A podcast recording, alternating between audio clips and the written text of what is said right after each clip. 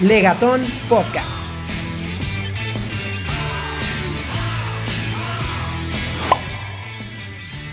Sean todos bienvenidos a un programa más de Legatón Podcast.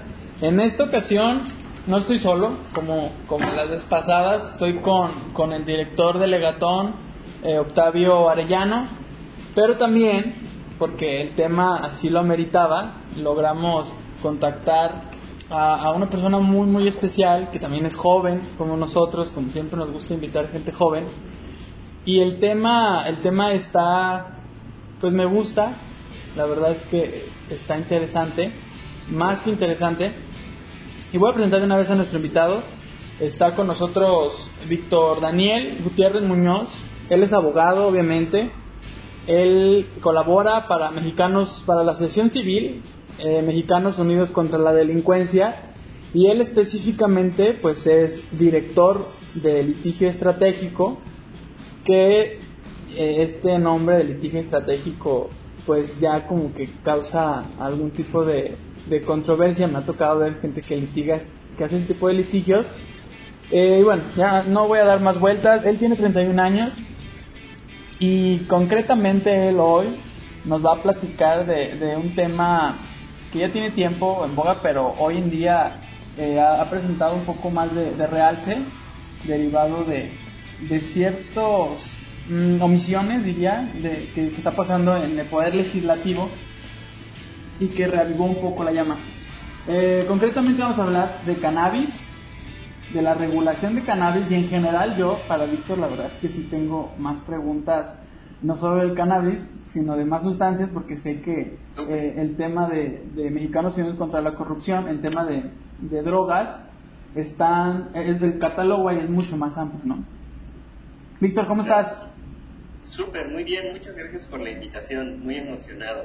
Y qué bueno que hablas de otras drogas, porque justo de México Unido también traemos ahí unos casos que le han dado la vuelta al mundo sobre uso personal de cocaína y sobre uso personal de LSD. Sí, sí leí, leí eso, ¿eh?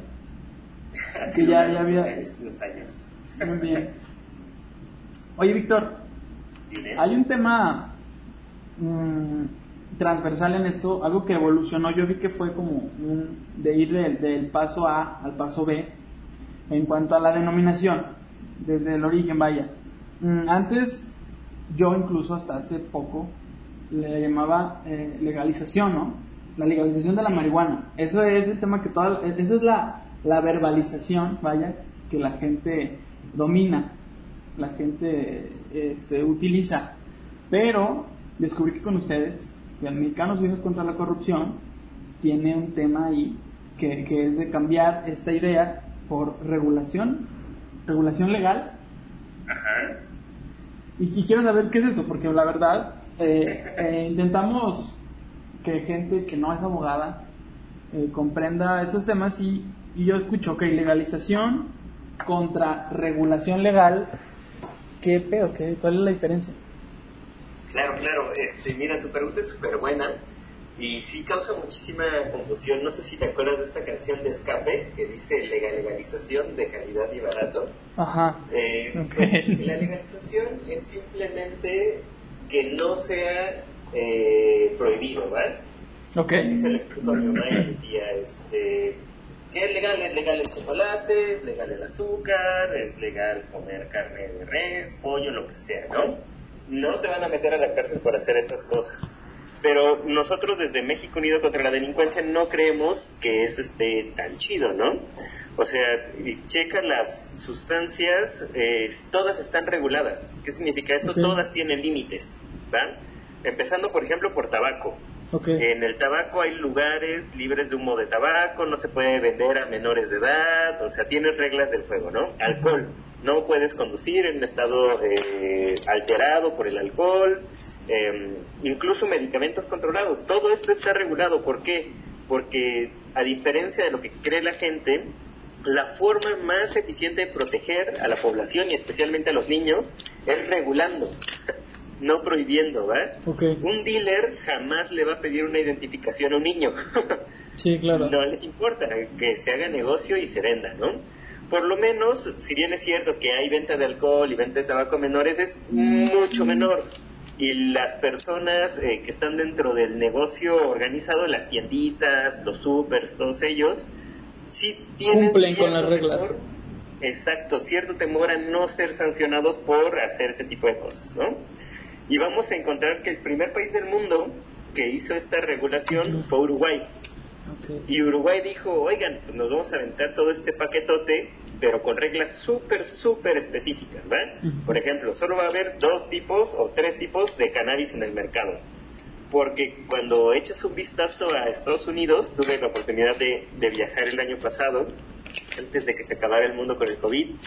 en Estados Unidos hay productos que tienen 100% de THC, o sea, una bomba de, Ok. de psicotrópicos, de narcóticos, de estupefacientes, este, que nosotros creemos, desde México Unido y con la experiencia médica atrás, que no está padre, ¿no? En Uruguay tienen tres tipos con máximo 15-20% de THC, eh, hay variedades eh, para uso medicinal, solo lo venden en farmacias, si quieres cultivar en tu casa, pues vas a tener tres plantitas, no vas a tener cinco hectáreas Claro. eh, para, no sé, como, como en la sierra de Sinaloa o algo así, ¿no? Entonces, la regulación creemos que es súper importante porque no es como que el cannabis sea completamente inocuo, o sea, que no haga daños, ¿no? Ok. Creemos, o sea, incluso esto también me lo preguntan siempre mis tías eh, cuando me llaman por teléfono. Eh, ¿Es verdad que hace más daño un caballito de tequila que el cannabis? Ajá. Y la verdad es que toda la evidencia científica apunta a que si tienes más de 20 años, el cannabis te va a hacer un daño mínimo, ¿va? Ok. El daño que te puede hacer va a ser en la lengua, paladar, eh, garganta y pulmones, pero como el tabaco. O sea, por el efecto de, del, del humo.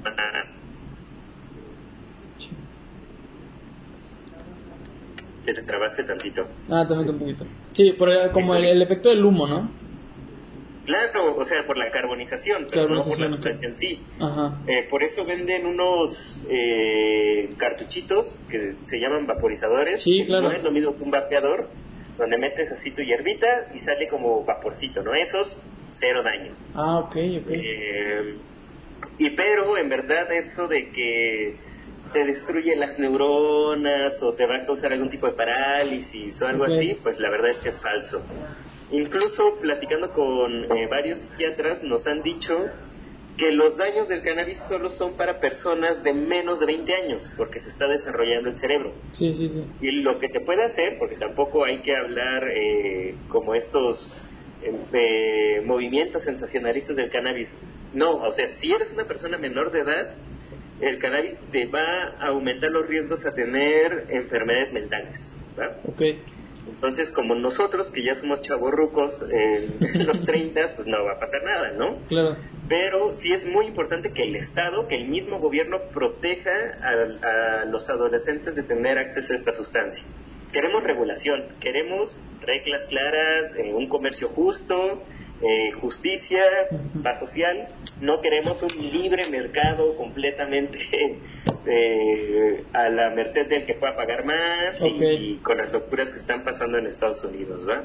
Oye, eh, obviamente creo que lo, la parte más mediática es el tema de los amparos, ¿no?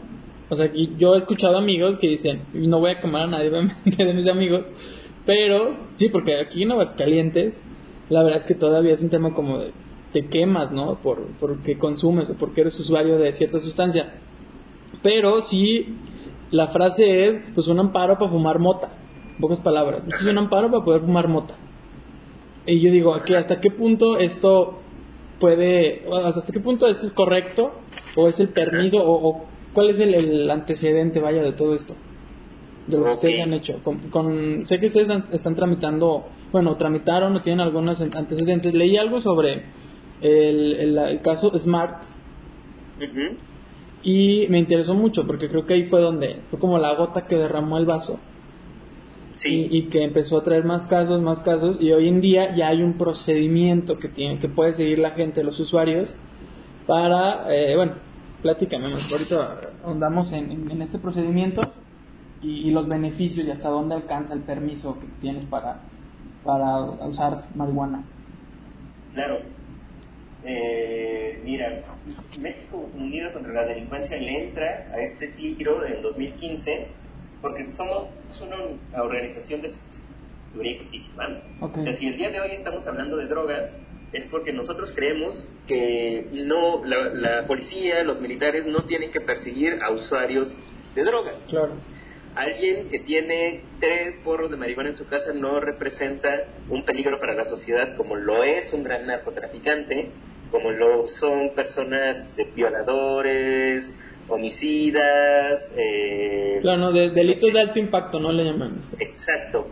Exacto, eh, la clasificación de delitos de alto impacto. Entonces nosotros decimos, dejen de perseguir a las personas consumidoras de drogas porque además es súper fácil que el policía presente a siete personas al día que traían casualmente 10 gramos de mota en su mochila, se presta a corrupción, se presta... Está para extorsión, ¿no? Claro. O sea, y dijimos, no, espérate, hay que ponerle un alto a la criminalización del consumo, pero porque creemos que el gobierno debe de enfocarse en cosas pues que nos lastiman más, ¿no? Cosas más urgentes, sobre todo porque estamos en una crisis de violencia. Se gana el primer amparo en 2015 y ese es las personas quejosas, o sea, quienes tramitaron el amparo, fueron eh, cinco consejeros de México Unido contra la Delincuencia. Entonces, esto fue padrísimo porque después llegaron otros casos a la corte. Tengo eh, que, reconocer el mérito del despacho que llevó este, estos casos, encabezado por el abogado Andrés Aguinaco, brillante su estrategia. Eh, se creó la jurisprudencia, hay jurisprudencia por reiteración. ¿Qué significa esto? Eh, siempre mi mamá me pregunta, ¿qué demonios es eso de la jurisprudencia? Le digo que es como el libro del Monopoly.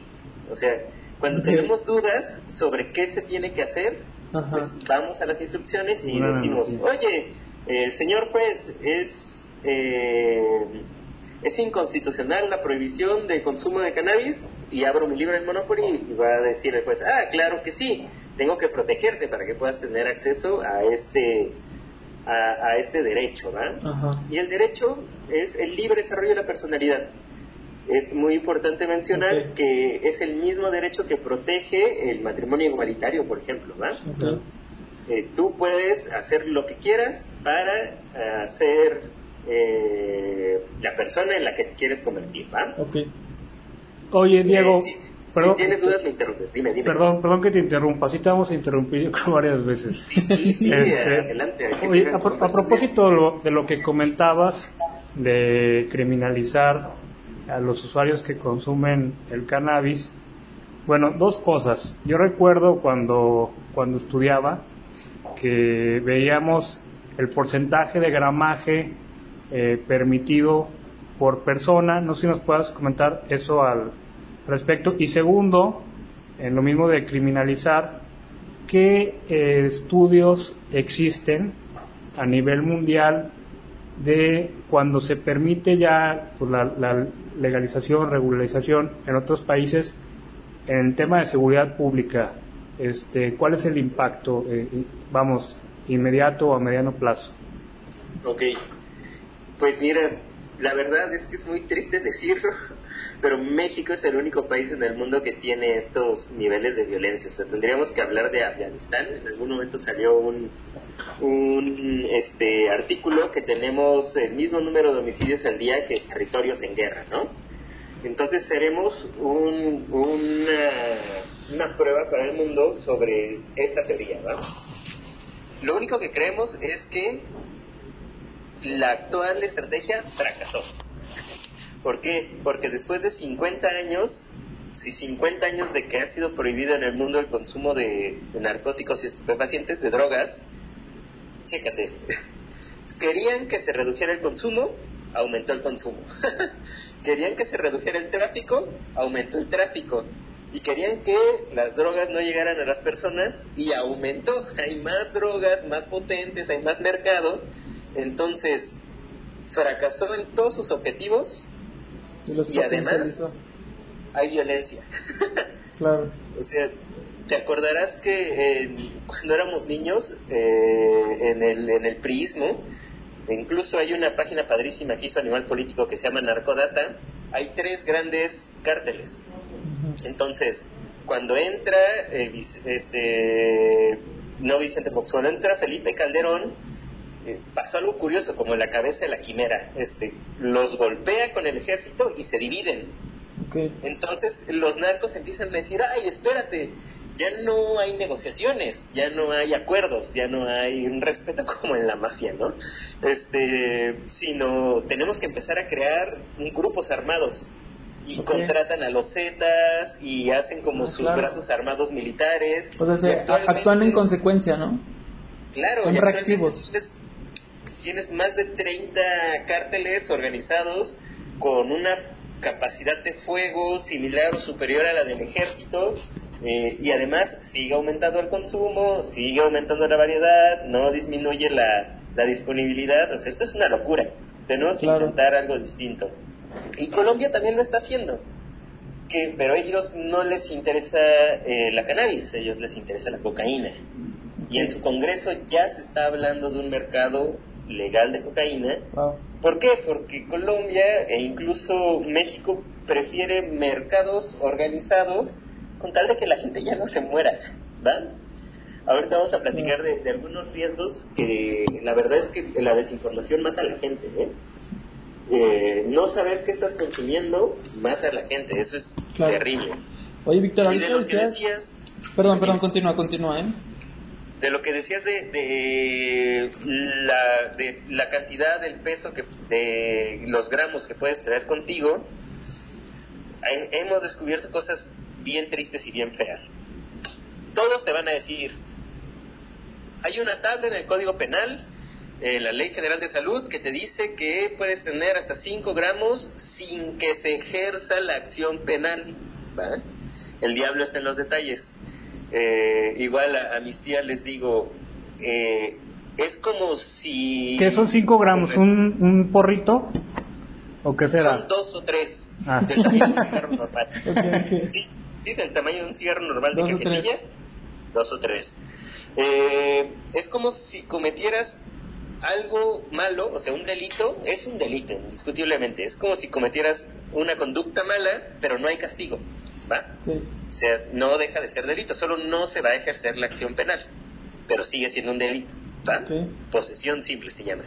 Y si le aprietas el buscador en el Código Penal Federal y en la Ley General de Salud, vas a encontrar que te lleva el policía ante el MP, lo pesan, van a decir, ay, son cuatro gramos, vete a tu casa, Diego, ¿no?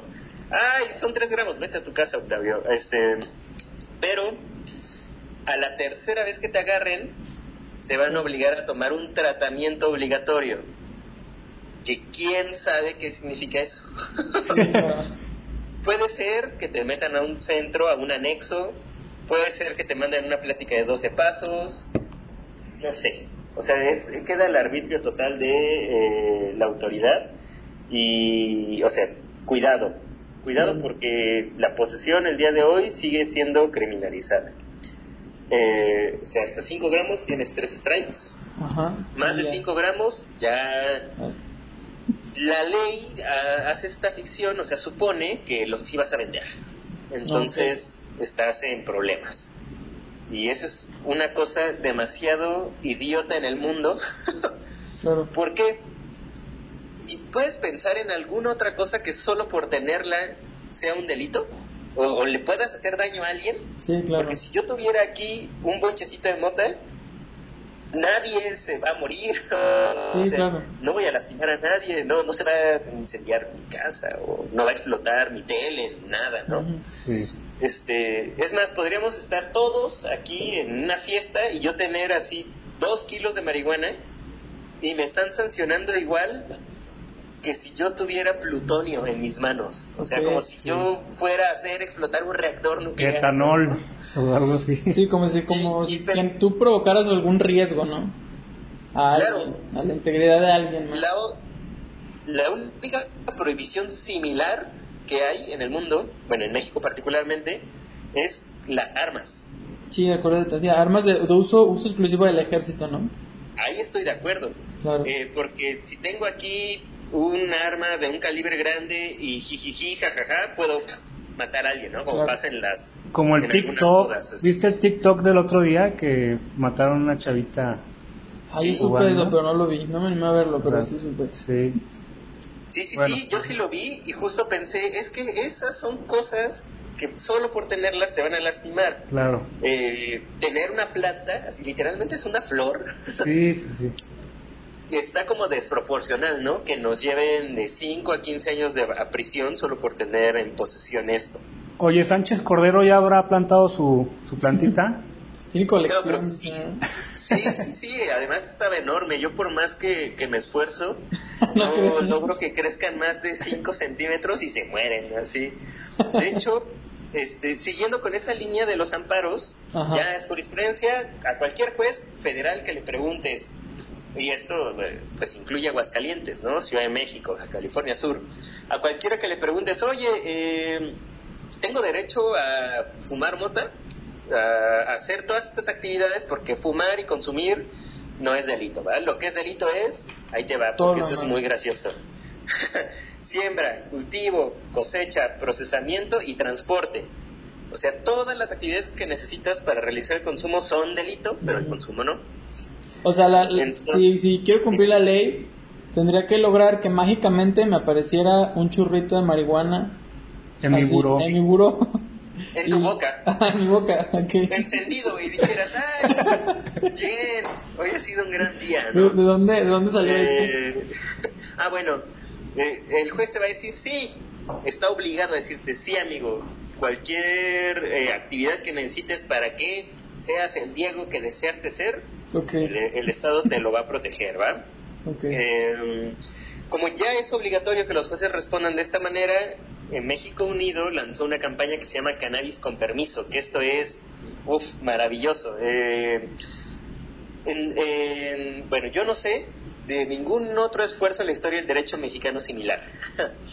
Porque los abogados lo sabrán, hacer un juicio de amparo es un traje a la medida, ¿va? Tienes que estudiar los problemas y estar así brincando en todos los obstáculos que te vaya poniendo el juez para Claro. lograr ganar un amparo. Que si el interés, que si la procedibilidad, que las 20 causales de improcedencia. Eh, puro lenguaje técnico que parece en otro idioma, ¿no? Sí. Eh, entonces, logramos hacer un diagrama y un mecanismo tan sencillo y tan básico Un esquema que efectivo. cualquier persona, dime, Un esquema muy efectivo, pues.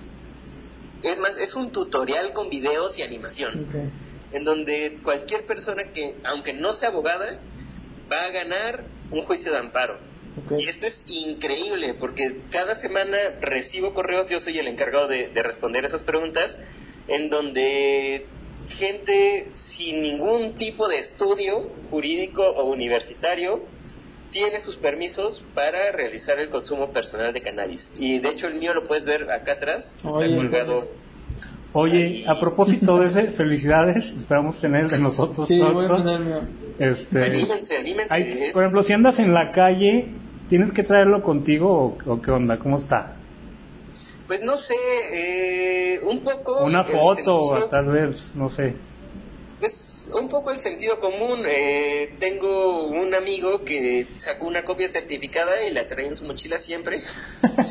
la verdad es que yo no suelo andar en la calle con narcóticos o estupefacientes, Sí, exacto, entonces... O sea, es eso, eso va, como- va adherido a la marihuana, no a ti. ¿No? Sí, ¿no? Ah, me lo tatúo. Para que ya, Sí, claro. los policías no les quede duda.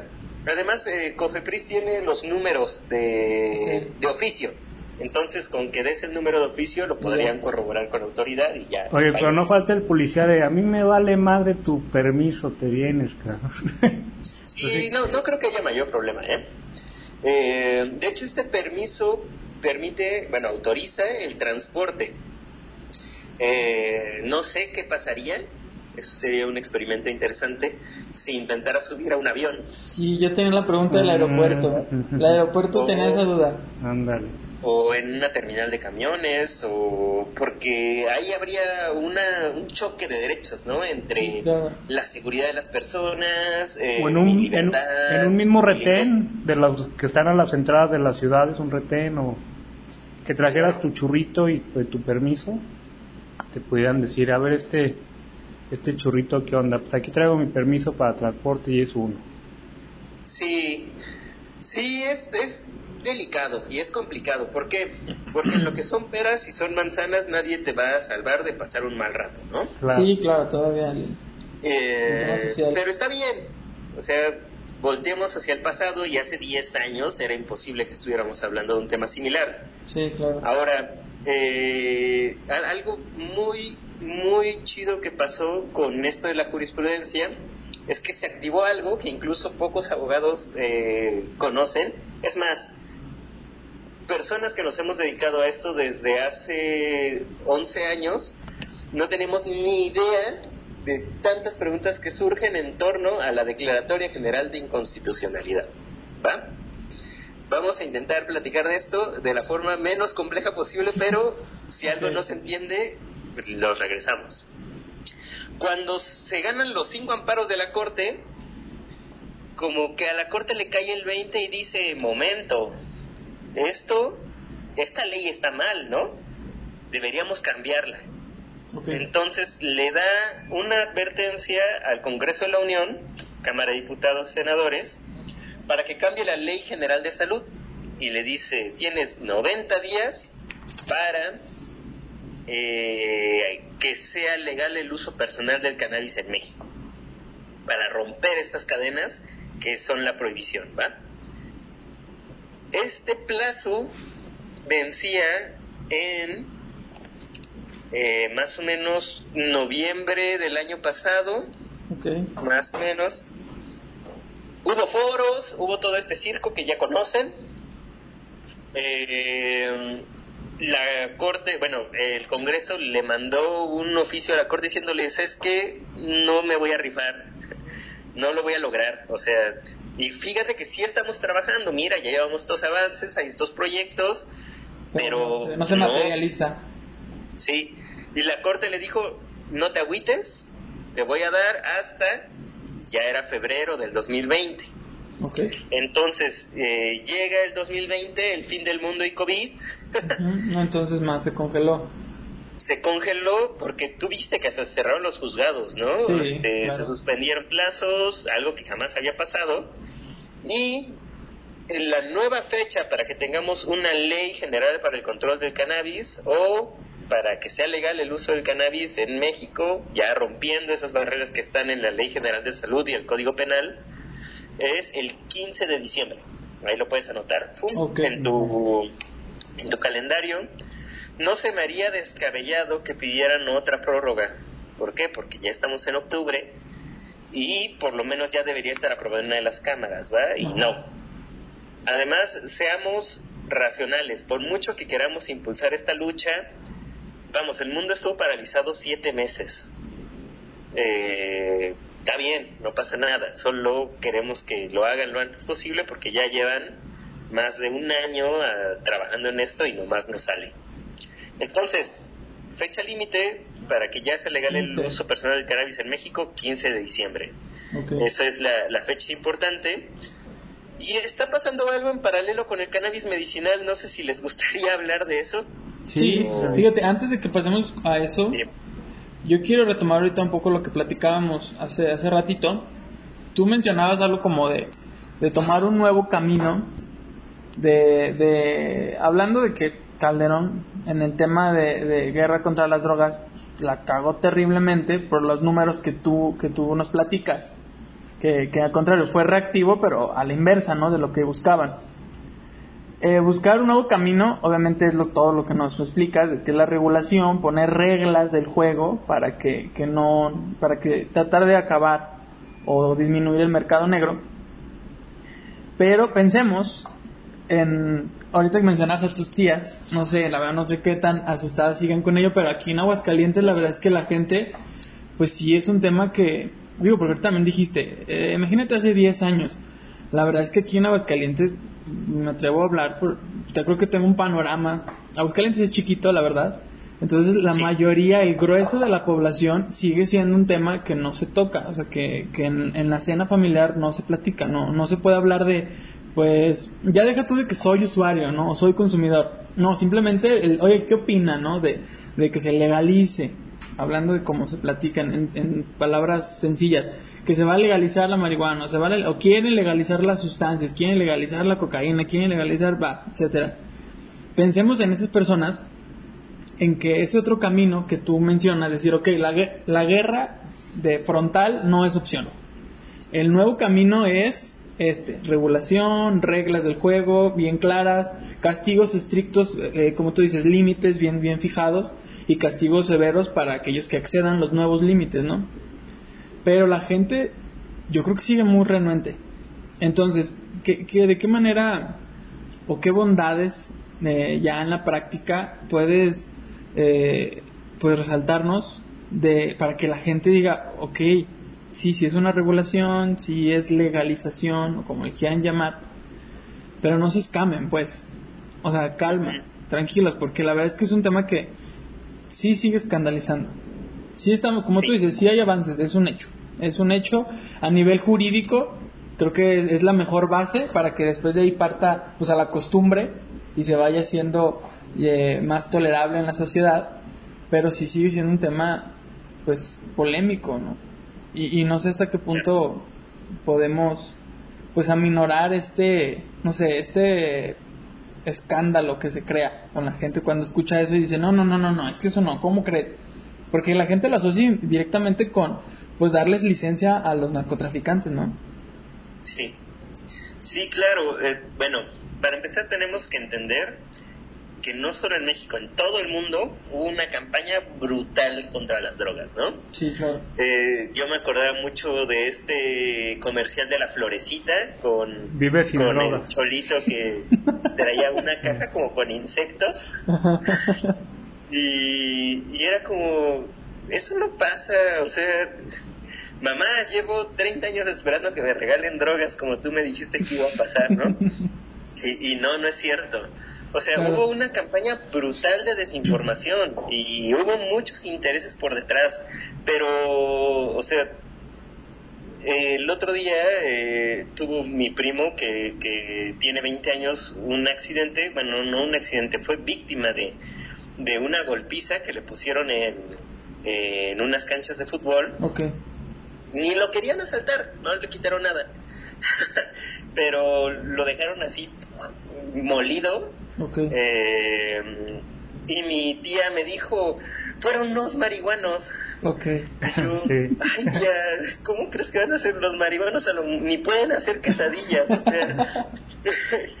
su único superpoder es pedir pizza, yo creo. Y, servir cereal. Así de, cosas muy chidas y escuchar música muy bonita. Este, pero bueno, ¿por qué?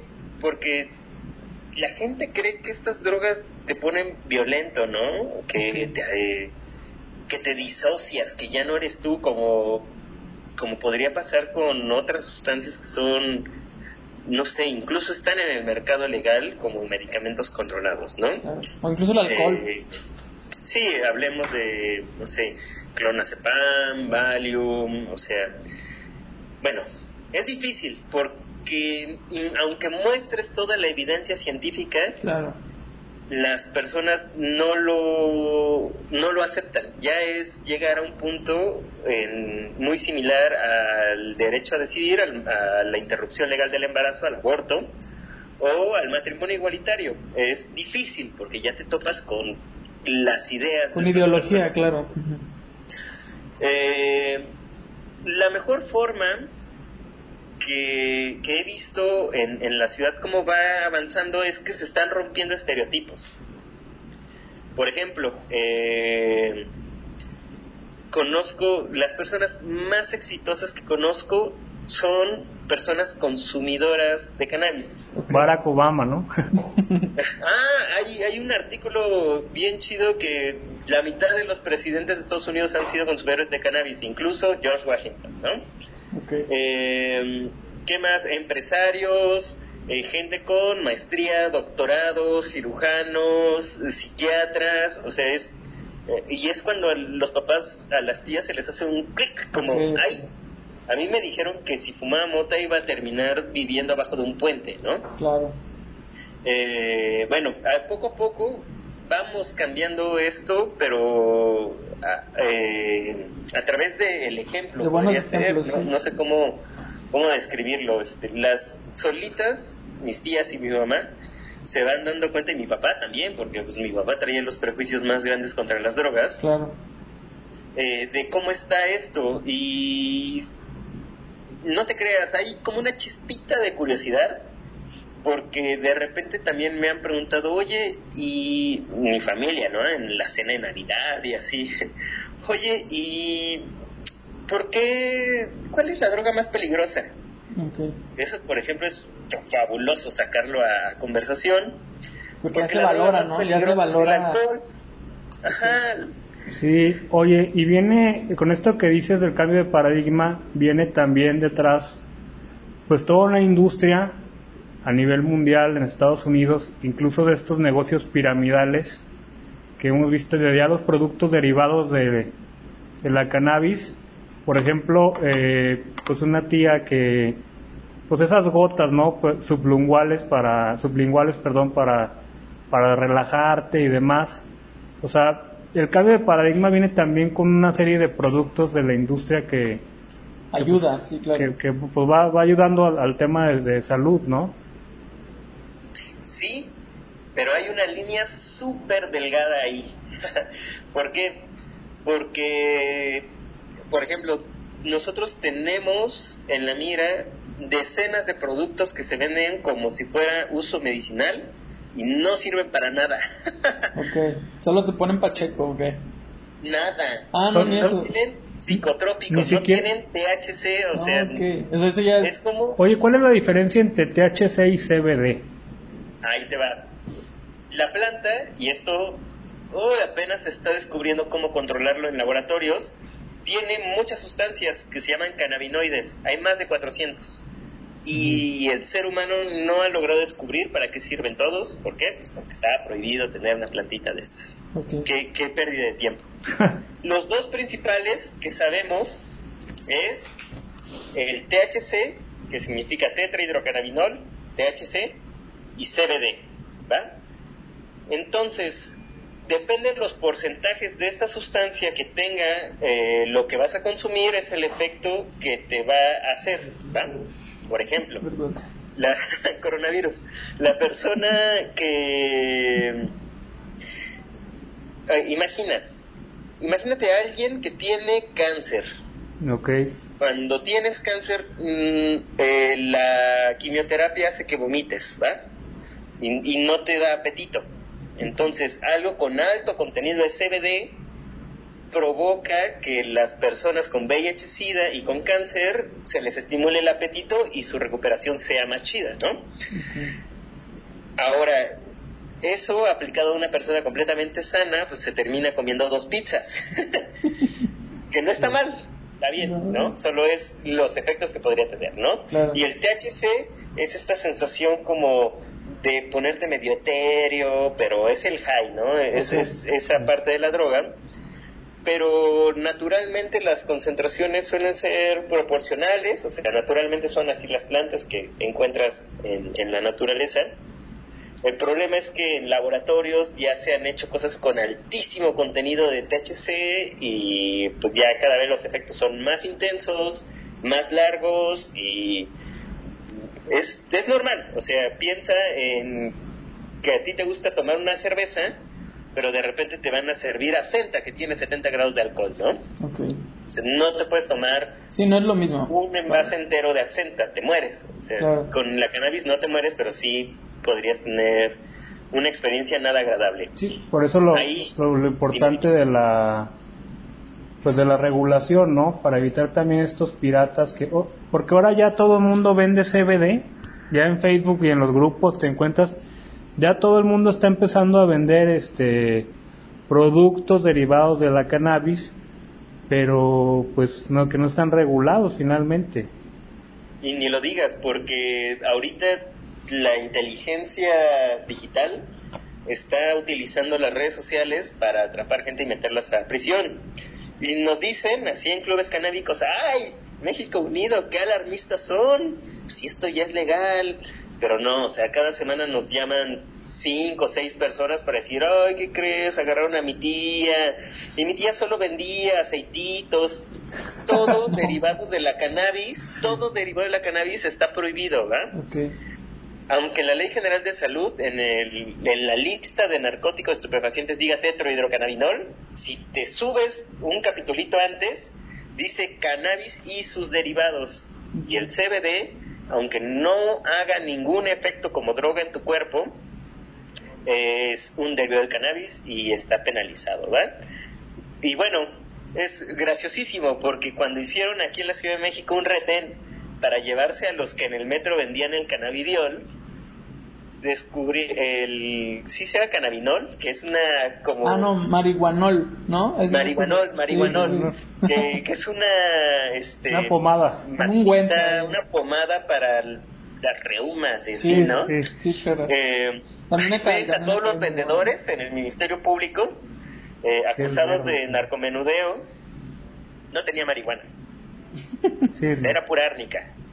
Entonces hay que tener... no, sabe, no sabes si ofenderte o aliviarte de que dices, les compré yo a ellos.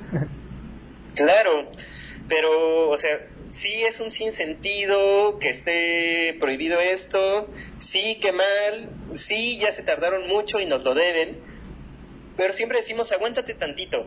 O sea, ya está a la vuelta de la esquina esto, no te arriesgues. Eh, con los pacientes es una historia bien triste porque imagina estos niños que tienen epilepsia, síndrome de Lennox-Gastaut y sus papás, las mamás particularmente, viajan a otros países para comprar medicamentos que ya son legales ahí desde hace mucho. En Estados Unidos, Charlotte's Web lleva 10 años siendo legal, muchos derivados, ¿no? En Israel desde 1980. Entonces, en Reino Unido desde el 2010 eh, tienen que viajar, se traen sus frasquitos en las maletas y ¡pum! Siete años de prisión. ¿Por qué? Porque pues, es tráfico, es tráfico de drogas. O sea, Hubo, un caso de, un papá aquí en México que, solicitó un amparo, ¿no? Promovió un amparo para, para justo para eso, para poder eh, importar medicamentos para, para su hijo o su hija, algo así. Exacto. Mira, eh, hay breve historia del cannabis medicinal. Introducción. 2017 eh, se aprueban las reformas de cannabis medicinal, ¿va? Son reformas a la Ley General de Salud que dicen, bro, ¿qué crees? Ya nos dimos cuenta, sí es medicinal el cannabis.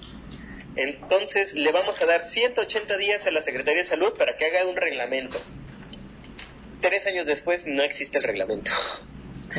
Entonces, siempre, si me preguntaras en este momento, oye Víctor, ¿es legal el uso medicinal del cannabis en México? Claro, claro que sí. ¿Y por qué no estamos llenos de productos medicinales en México? No hay reglas Porque no hay reglamento. Sí, no hay reglamento.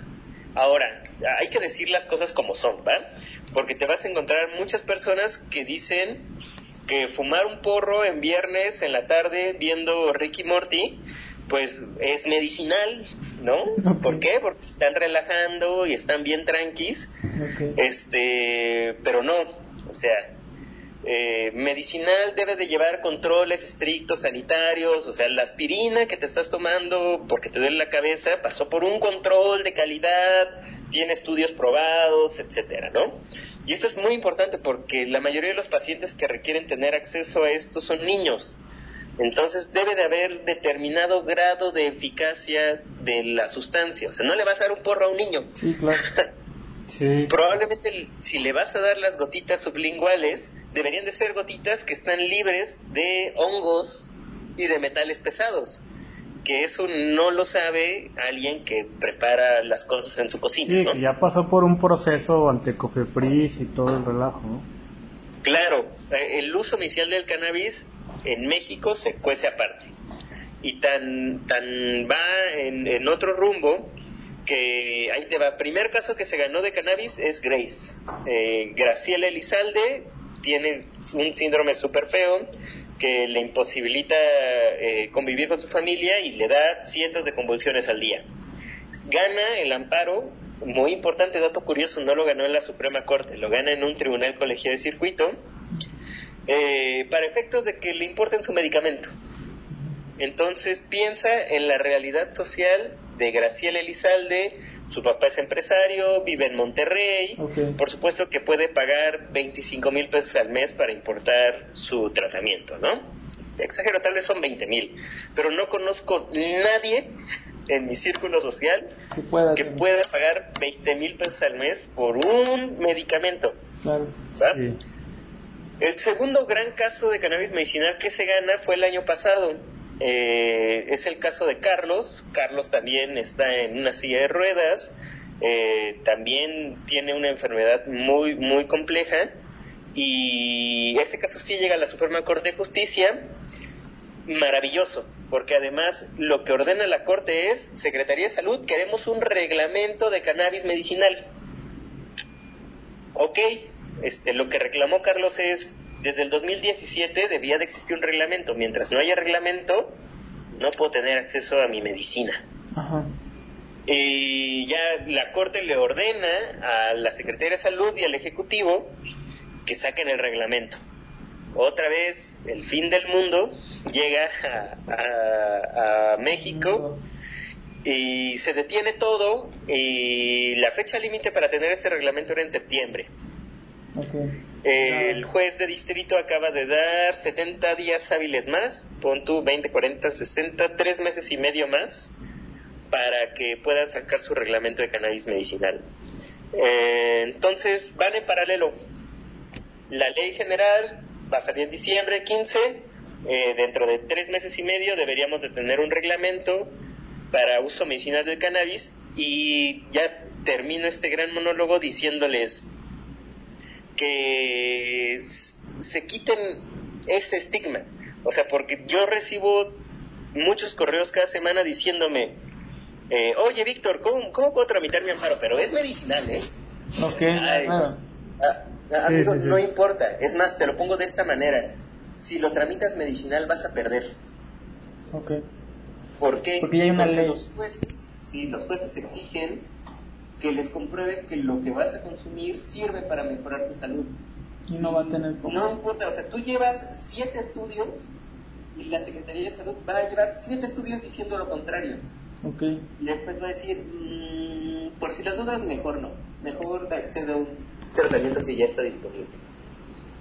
Si dijeras, oye, pues, quiero hacer lo que quiera con mi vida, dame un permiso de uso personal, porque yo quiero cultivar, cosechar, procesar y prepararme gotitas para que no tenga insomnio en la noche, el juez te va a decir, ah, bien, pasa por tu permiso.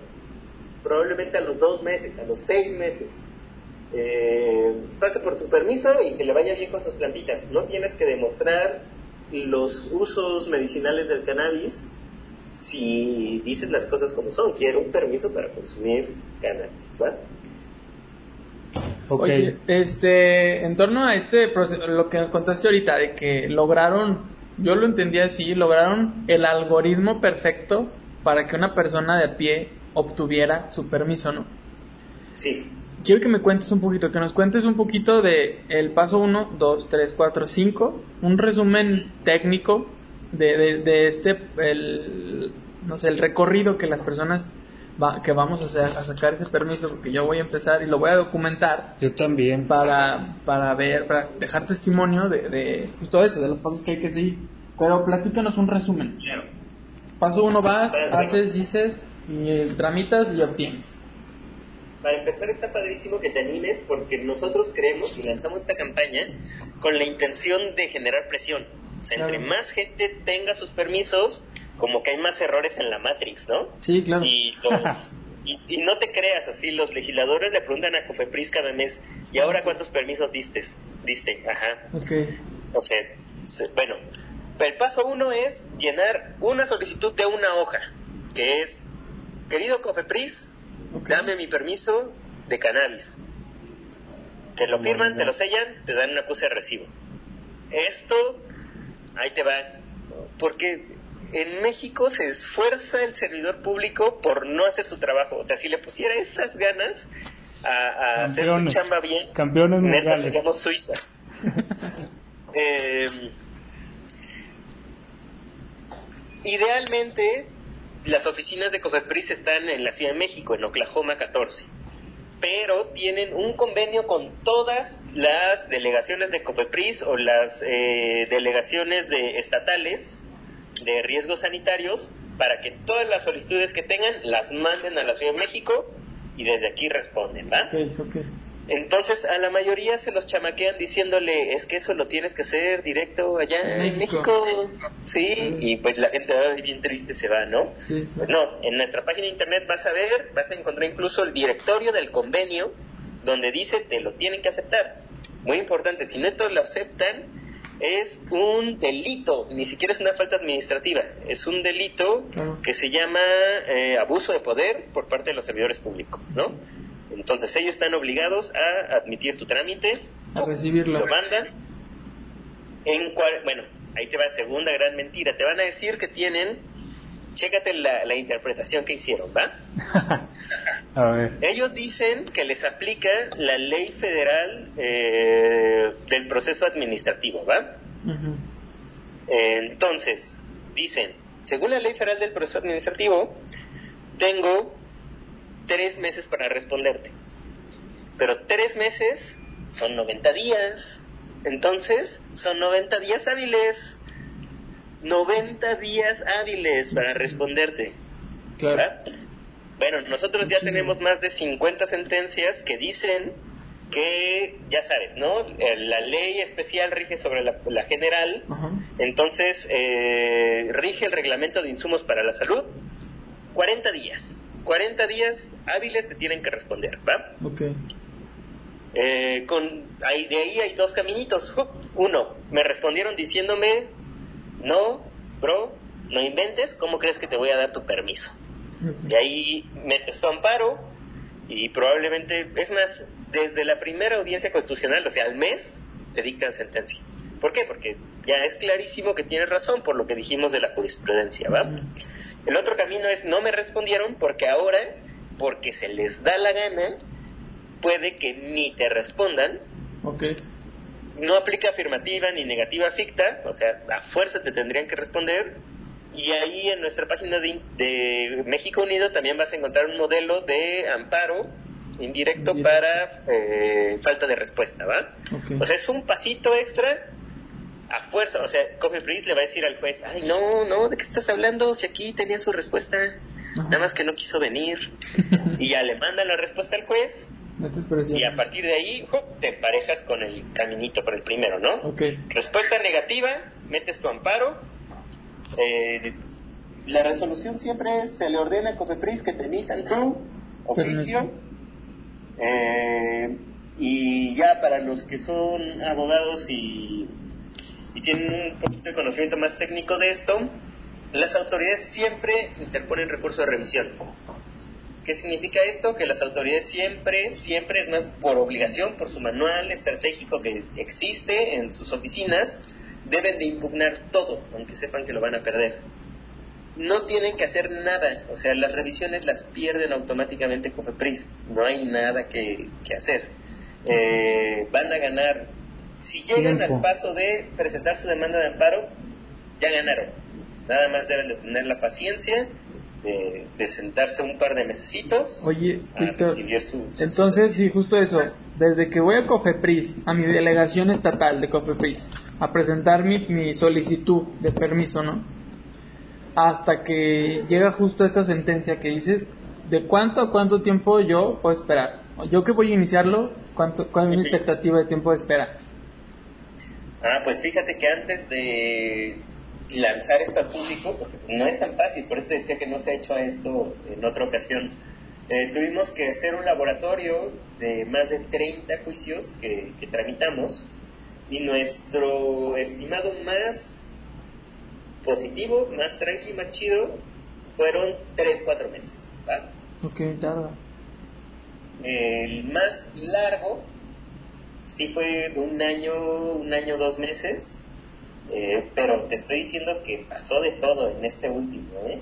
que no querían mandar sus informes justificados, que no quisieron responder, que fue necesario hacer dos demandas de amparo, pero yo diría que el estimado promedio es de seis meses.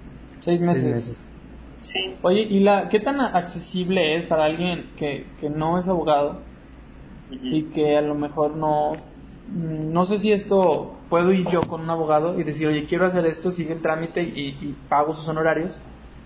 O, o qué tanto puedo hacerlo yo mismo, que no soy abogado. Bueno, yo soy abogado, pero alguien que no es abogado, que puede decir, yo quiero hacerlo, pero pues no sé si un abogado me va a cobrar 10 mil pesos por una demanda de amparo, quizá.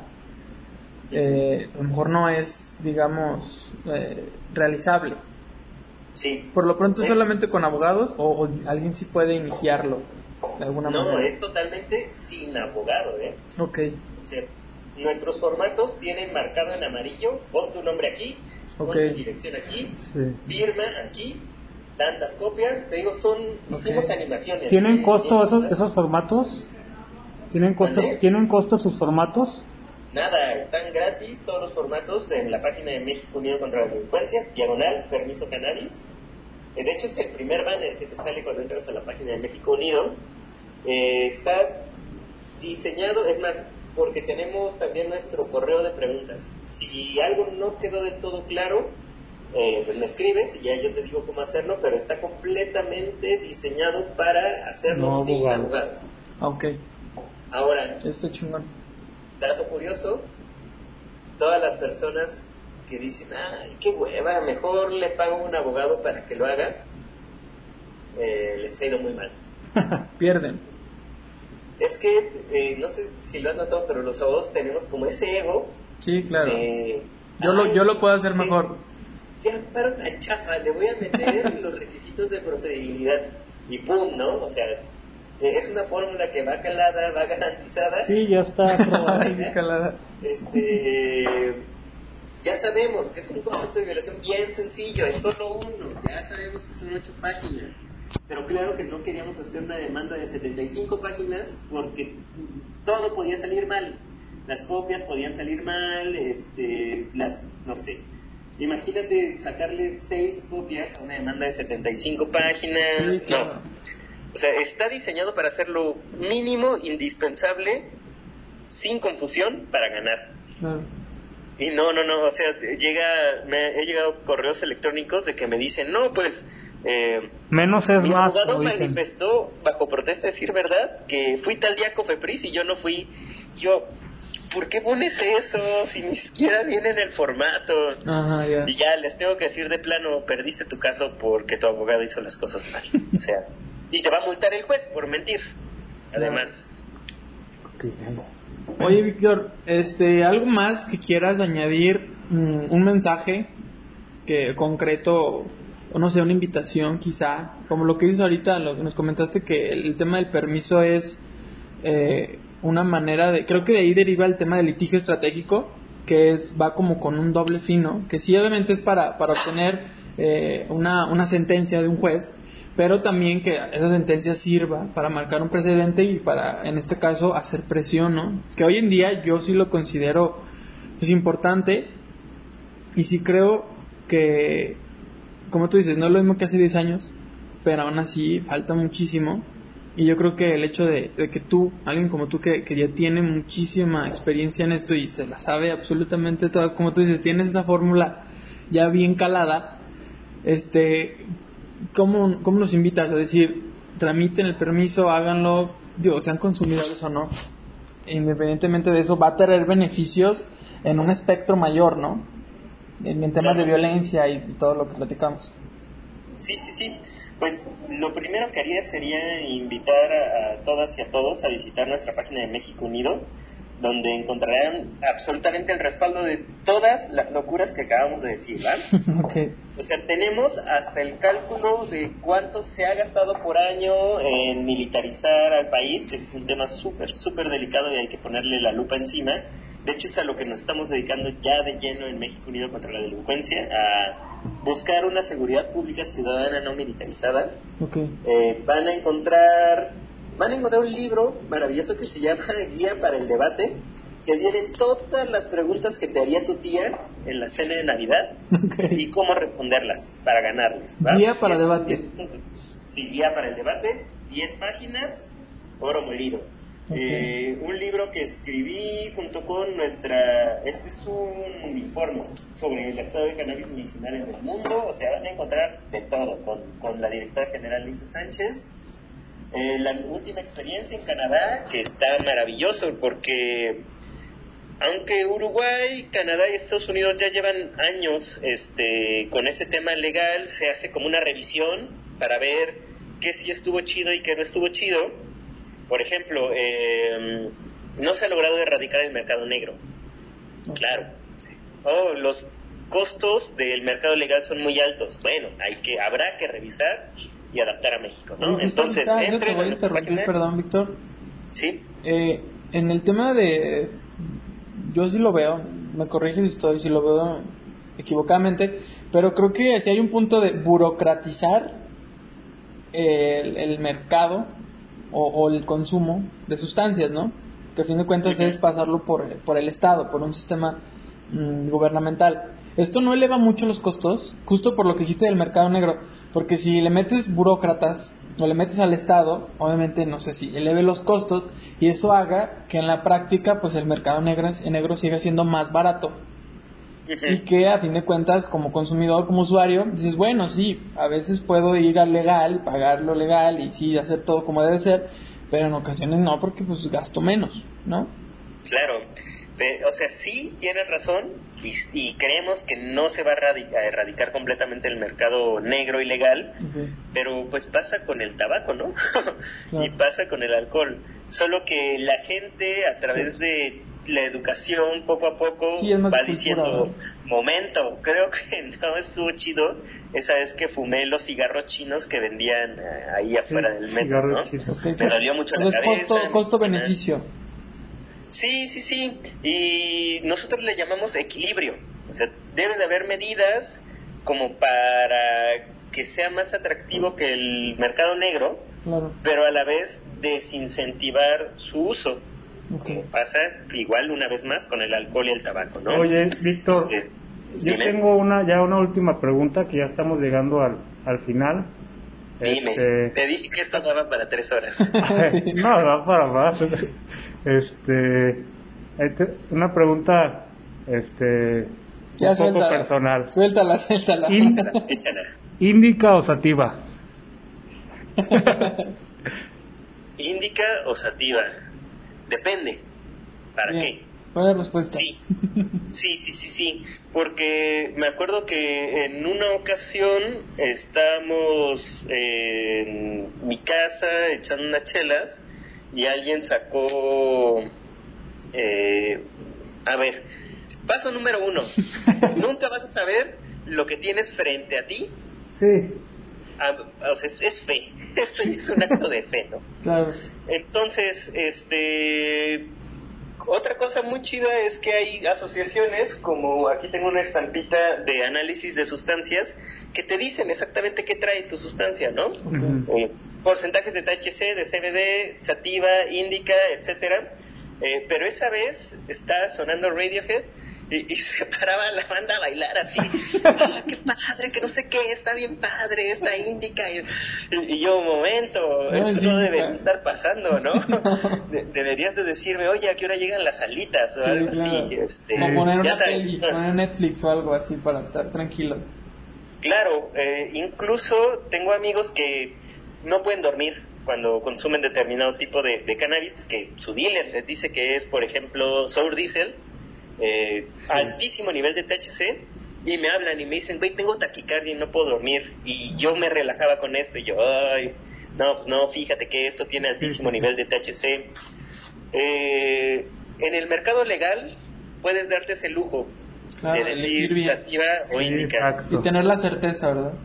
Exacto, y puedes decir, uff, estoy cansadísimo de la semana, ahora sí voy a poner Netflix y, relajarme y no terminar bailando así como Tom York a la media hora, ¿no? Y terminar más cansado. Este, Entonces depende. Sí, sí, sí, depende de la ocasión, Porque también imagínate que, que vas acá a un concierto eh, de Depeche Mode y ya te estás quedando dormido. Dormido. pues, eso no O comiendo. padre. Lo de Morrissey. Claro. Sí, sí, sí.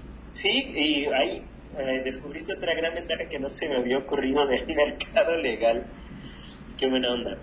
Eh, ah, y estos chavos de análisis de sustancias, padrísimo, porque imagina Sí. que vas a un rave, a una fiesta, y te venden eh, una pastilla que no sabes si son anfetaminas, no sabes eh, qué puede ser. Es más, tenemos noticias de que vendían cafiaspirinas a 50 pesos. Claro. Y tú así de, "Ah, Eh. sí, ya, ya me pegó esto, me siento bien acá. Y voy, la aspirina más cara de tu vida, ¿no? Eh, Claro. Y te hacen el, el análisis para ver si es LSD, por ejemplo. También de las sustancias menos peligrosas en la naturaleza. No hay sobredosis de LSD, tampoco de hongos, psilocibina. Este, son incluso muchísimo más seguras que el cannabis. Eh, y esas son cosas que nadie te dice, ¿no? Claro. A mí me hubiera gustado saber eso antes de, de empezar a tomar alcohol. Eh, Sí. Sí, y entonces ya visiten nuestra página de México Unido contra la Delincuencia, ahí van a encontrar todo. Muy bien. Eh, hay que pelear por una seguridad pública, perdón por el comercial, Dale. eh, ciudadana, no militarizada, porque como platicábamos hace rato, en un retén eh, militar, en las, eh, entrando a Aguascalientes, de poco va a servir mi Claro. permiso, ¿va? Si tenemos militares haciendo ejecuciones extrajudiciales, sin controles de fiscalización y sin nada de esto, eventualmente nuestro trabajo como abogados... Sí, no va a haber eh, papel que valga, ¿verdad? No hay papel Exacto, que valga frente a un militar humanos. armado. Claro. no va a tener sentido. Eso, esa es la lucha más importante que queremos ahorita y en paralelo vamos a seguir dando estas pequeñas luchas como el acceso a tratamiento para personas de drogas, que usan drogas inyectables, el acceso a protocolos para personas privadas de la libertad, también de sustancias, porque imagínate que tú eres adicto a la heroína y te metieron a la cárcel, pues debes de tener alguna forma de no morirte, ¿no? Claro. Sí, sí, sí. este mm, el uso personal de todas las sustancias para que haya una regulación buena con base en cada una de las características de las sustancias y a eso nos estamos dedicando en México Unido por eso ya me estoy quedando calvo Oye, Víctor, pues qué chingón.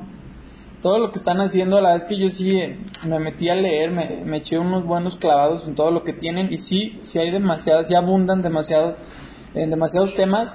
Yo creo, si, si tú aceptas este, que programemos a lo mejor una, una llamada más o en una de esas, cuando, ya voy a decir la típica frase de todos estos ocho meses, cuando todo esto acabe, por fin, quizá Sí, podamos este, programar algo en Ciudad de México porque los temas sí son muchos y la verdad es que todos están, están por demás interesantes y sobre todo son poco profundizados y yo te había comentado al inicio que, que sí me interesaba como, como dar este toque no tan acartonado para que le llegue a la gente realmente porque los temas están ahí y les llega información a medias o, o errónea completamente eh, porque muchas veces la gente como tú que sabe demasiado este pues ocupa necesita los canales no para, para Claro. llegar a esas personas y que los mensajes de gente profesional que, que está metidísima en el tema de verdad tenga un contacto directo lo más directo posible con, con los interesados pues. Entonces yo creo que eh, va a haber más temas que podamos tratar. Y te repito qué chido que, que podemos platicar contigo eh, y bueno, pues muchísimas gracias por, por, el, por el tiempo que nos dedicaste. Eh, y yo creo que vamos a, a estarte molestando con este y otros temas más Sí. en privado para, para dudas eh, personales y, Claro. ¿no? y, y también para, para el tema de, de este, de este podcast. eh, para, porque pues hay información de más para, para charlar. Por supuesto, incluso si entre las personas que nos escuchan, los podcast escuchas o sus amigos, amigas, eh, surgen preguntas, las pueden ir anotando y, Claro. y hacemos sesiones de, re- de preguntas y respuestas. Va. O si les llamó la atención otros temas que están bien densos como regulación de cocaína, Sí. regulación de LSD, eh, militarización y todos los, los temas que ahorita te platiqué. También tenemos así ya en el horno nuestro caso contra el Código Penal, o sea, ya queremos Completo. que se aclare inconstitucional la posesión simple. Lo platicamos. Yo estoy a sus órdenes y Exacto. llevo encerrado en, en este departamento ocho meses, así que será un placer volver a estar con ustedes. Bueno, Víctor, estamos en contacto. Muchísimas gracias. Muchas gracias a todos los que los que nos escucharon. Eh, ya saben, esperamos que reaccionen en, en las redes sociales de Legatón, en las de Me- Me- Mexicanos Unidos contra la Delincuencia. La página de Mexicanos Unidos contra la Delincuencia es mucd.org.mx y ahí van a ver el banner arriba, México. Unido contra la Delincuencia, dan clic y se despliega Política de Drogas, es eh, el apartado, ¿va? el apartado. Ok, Eh, visiten también legatón.mx, descarguen la aplicación de Legatón. Eh, ya saben que Legatón es este juego para que aprendan derecho personas que son abogados y que no son abogados. Los abogados para que sepan qué tanto saben. Después podemos hacer un quiz de que se llame Cannabis, con así. preguntas y respuestas en la aplicación. Échale un vistazo, Víctor, a ver qué te parece la app. Y bueno amigos, todos los que nos escucharon, muchísimas gracias. Ya saben que Legatón Podcast se graba en Aguascalientes, Aguascalientes. En esta ocasión, una ocasión especial porque fue un enlace con Víctor Gutiérrez desde la Ciudad de México. Y bueno, muchísimas gracias por escucharnos. Nos estamos viendo y escuchando en el siguiente capítulo con un tema también interesante como este. Y muchísimas gracias a todos. Bye. Gracias. Gracias por escucharnos. Déjanos todos tus comentarios en cualquiera de nuestras redes sociales. Nos encuentras como Legatón. No olvides compartir. Descarga también Legatón, un juego con el que podrás conocer más del derecho mediante preguntas y respuestas. Disponible para App Store y Play Store. Nos escuchamos la siguiente semana.